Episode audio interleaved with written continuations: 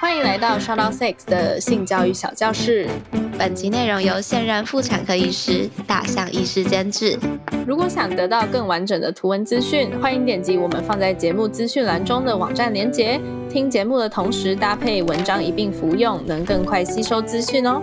也欢迎将本集分享给有需要的朋友，补足我们在成长过程中稍显贫乏的性教育吧。没错，那我们废话太多了，快点进入主题吧。欢迎来到《u t Sex》第一季第三集《月经解谜》。我下辈子一定要当男生，男生都不会经痛。哎，查，你月经来的时候遇到什么样的问题吗？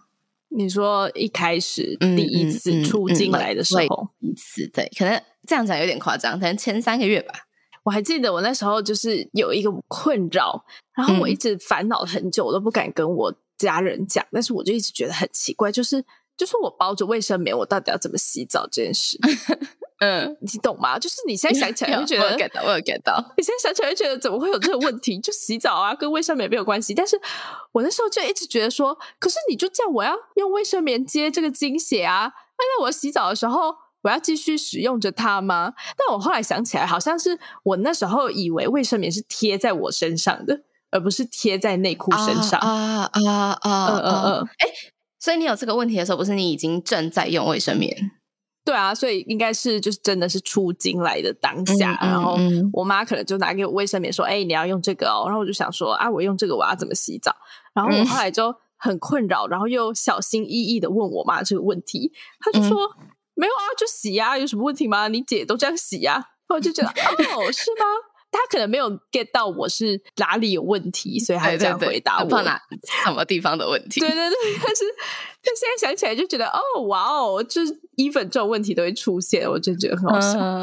我当时最大的问题就是洗完澡到穿上衣服的这个中间这个时间差，我要怎么办？而且我是我是会拖很久的人，什么意思？就我很喜欢光着我的身体走来走去，玩来玩去，然后我每次想说天哪，这段时间到底该怎么办呢？我我那时候也有这个问题，就是我想说，那这样我是要迅速的一秒穿上内裤吗？对，那其实真的是吧？就是如果量大的话，你一洗完澡，它确实是会一直直接流下来，一直滴一直滴的。对对，所以我之前在用，呃，我一开始都是用卫生棉嘛，我那时候就很不喜欢那个感觉，因为卫生棉接触到湿湿的屁股的时候是很不舒服的。所以我后来换到棉条，后来到月亮杯之后，我就再也没有这个困扰嘞。我也是会在洗完澡就在室呃浴室里面把它塞好，再再走出来。嗯嗯嗯嗯嗯嗯，我也是。OK，那你月经来的时候会有什么样的症状吗？我其实要很感谢我妈妈以及我的基因们，因为我还蛮跟月经和平共处的。我以前真的是一点一点感觉都没有，是后来才开始会有腹痛的情况。但是腹痛也是很轻微的，并不是说会倒在地上不能动之类。你知道，我确实有国中同学，是他每个月只要月经一来，他就必须要请假回家。我们也有一个高中同学是啊，还会晕倒的。我陪他去健保室，健叫健保室吗？保健室啊，保健室。我陪他去保健室很多次，哎，真的假的？所以他一来，他就会晕倒，没有到 like a hundred percent，但大概 forty percent，他就会那个嘴唇开始发白之类的啊。因为他好像是会太痛到让气喘引发哦，然后就晕倒了，好可怕哦，类似这样。对啊，所以我就很感激我的基因，我的身体是还蛮健康的。然后腹痛之外，应该就是胀奶哦。我跟你说，我会胃寒，就是我会觉得很冷。然后这点好像很奇怪，因为很多人都说他们月经来的时候会发热，是来前来后吧？我来前会冷，来后会热，哎。哦，是吗？哦，我好像没有没有到差异大到我自己有感受。对，然后还有就是，我也很想睡觉，很爱吃东西。我常常就是月经前，我就会狂吃东西，然后想说我是不是怀孕了？其实不是，是月经而已。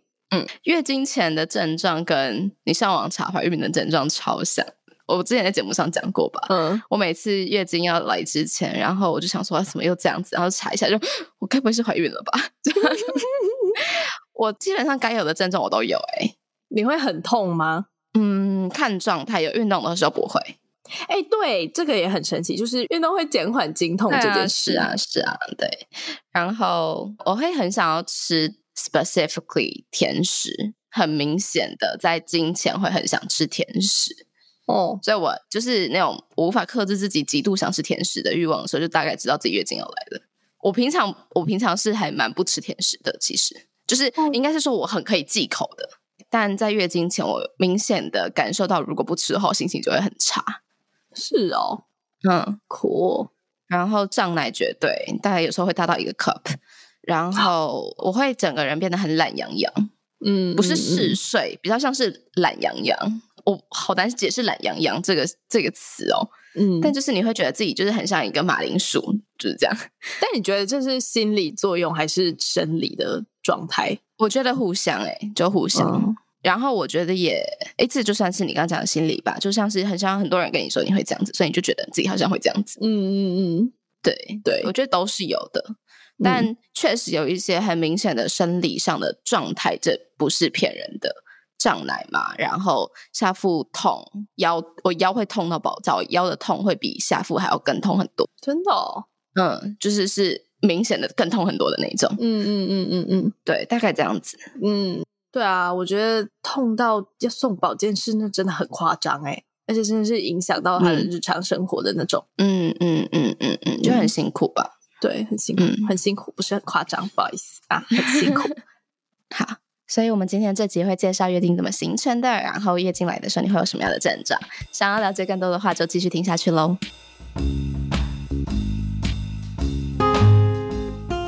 聊聊月经是什么。前两集的时候有介绍到，女性性征的时候有提到，孩子大概在八到十四岁之间会开始进入青春期。而第二性征的开始也是以乳房的发育开始，再来是阴毛、腋毛，而乳房发育到一个程度后，就会迎来第一次的月经，也就是出经。月经以肉眼可观察到的方式叙述，就是血从阴道中流出来。这个流血的事件会周期性的发生，而整个出血的过程，我们称之为经期或是生理期。两次规律出血第一天之间的天数则称为月经周期。嗯，假设啊，上次经期的第一天是七月一号，这一次经期第一天是七月二十九号，那么你的月经周期就是二十八天，二十九减一等于二十八。月经这个周期性发生的现象，在女性的一生平均会发生三十五到四十年左右，每个人的经期长短都不一样。那通常是四到七天，但如果以每个月五天的生理期来计算的话，一生中与生理期相伴的时间长达六年又九个月之久。而这么久的时间过去，有一天月经会离开我们的身体，不再出现，这时我们就称之为停经。根据统计。女性停经的平均年龄约为五十点五岁。那为什么阴道会流血呢？这就要说到是第一集我们有提到子宫这个女性的内生殖器官，并说到它主要的存在目的就是为了孕育新生命嘛。这也就是为什么生理男性不会有月经的原因，因为他们没有子宫。子宫是一个有着厚实肌肉壁的中空器官，越往下方逐渐缩窄。而这个缩窄的部位称之为子宫颈，而子宫颈口向下则是接续到阴道的地方。为了要孕育新生命，女性的身体会生产所谓的卵子，你可以把它想象成是一半的蛋，并且从它们的产地卵巢中排出来，准备要跟另一半的蛋，也就是从男性身体排出的精子做结合。成功结合之后，才有可能有新生命的诞生。而若是他们结合，则他们需要安家嘛，这就是需要一个地方安定的成长长大，而子宫就是这个地方。更精确的说，其实是子宫中的墙壁，俗称子宫内膜。一旦女性的身体开始排卵，子宫内膜即会开始膨胀增厚且变得柔软，大约会膨胀到一公分左右的厚度，目的是准备要迎接成功结合精子与卵子，也就是受精卵。然而，若是没有成功接到受精卵的话，为了方便重新制造内膜，旧的内膜也就是那些增厚的组织，就会开始溶解、剥离、脱落，并透过阴道排出体外。排出体外后，就是我们所熟知的经血喽。而随着旧内膜的离去，子宫不会停止工作，它会接着进入下一次的内膜增生，再度为了迎接受精卵做准备。这就是下一次的月经周期的开始。以上就是所谓的月经出现的原因。而了解了这个现象，也就可以得知，当女性的身体开始有月经现象时，也就代表着这副身体已经具备孕育新生命的能力了。同理，当女性来到了停经的阶段，代表这副身体已无法孕育新生命了。若尚未到停经的阶段，但月经却终止了，那除了生病的原因以外，就是你怀孕了。有关所谓的精子、卵子、受精卵等怀孕的原理，我们会于本季的最后几集跟大家做更详细的介绍。另外，如果想要避免性行为怀孕的话，大家都必须学会怎么算所谓的安全期，也就是受精卵比较不容易结合的日子啦。安全期跟月经周期有高度相关，在第三季中我们会介绍到避孕方式，到时候再教大家怎么算安全期喽。伴随着月经的出现，女性的身体会有许多每个人都不同但有点类似的变化。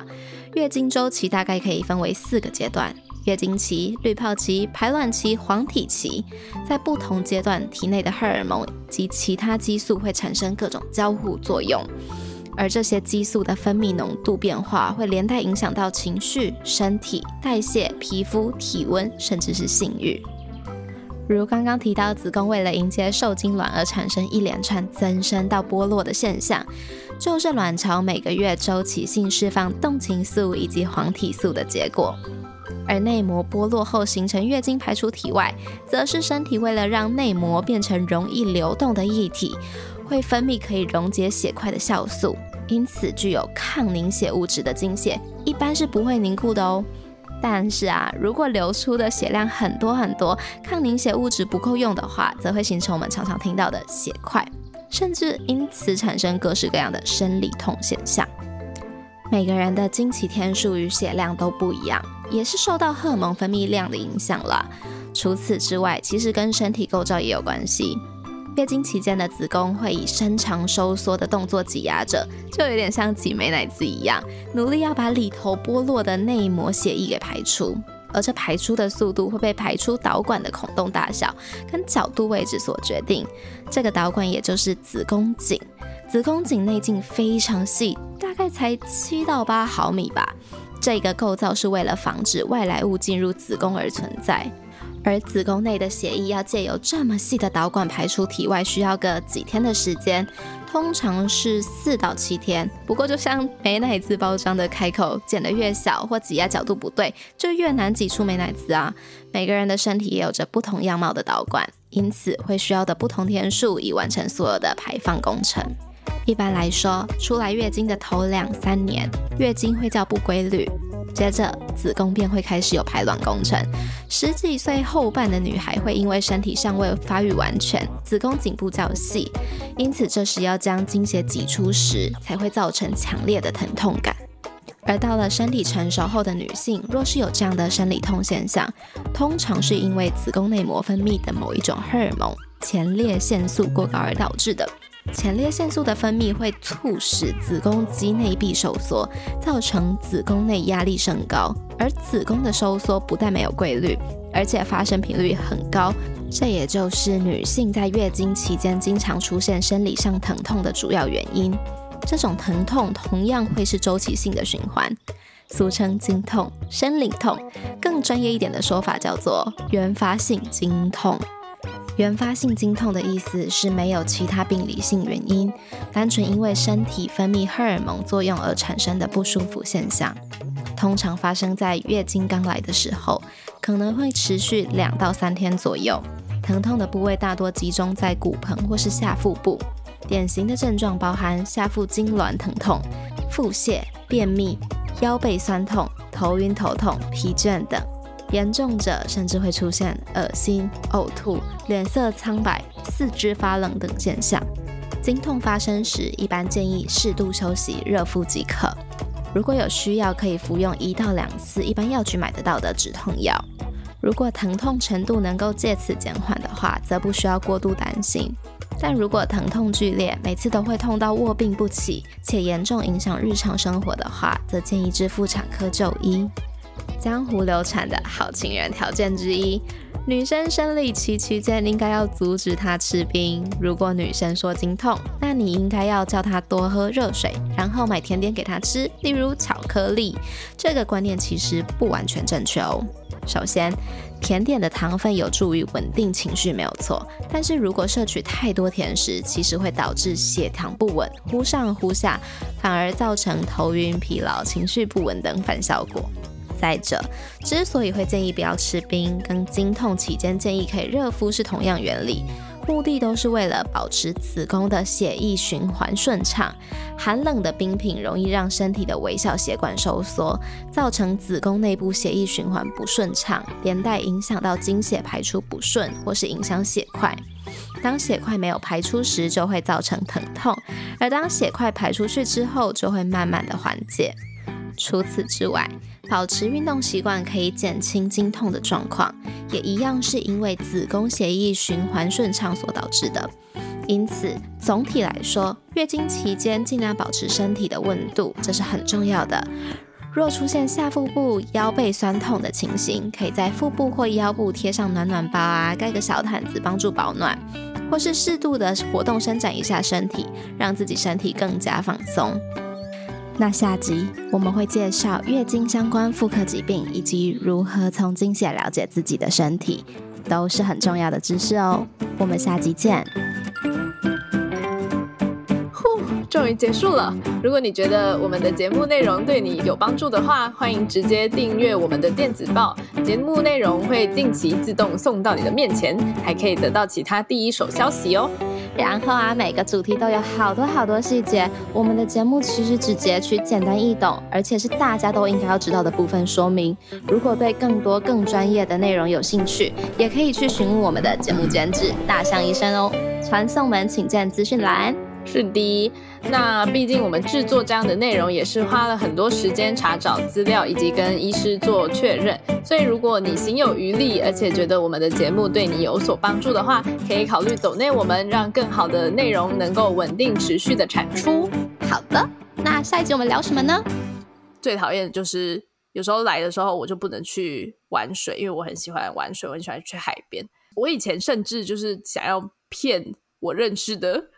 医生帮我拿避孕药的这个程度，哎，因为你知道啊，避孕药可以控制经期的它来的时间，是的。然后我就一直很想要吃避孕药去控制，但是因为后来某些原因，我后来就没有这样做。所以我觉得月经对我来说最讨厌的就是它阻碍了我去做我想要做的事这件事。OK OK，对啊，后来我换了棉条，换了月亮杯，这件事就就没了。所以其实。我其实还蛮不讨厌月经的，我甚至现在，因为我现在用月亮杯嘛，然后我其实还蛮期待月经来的。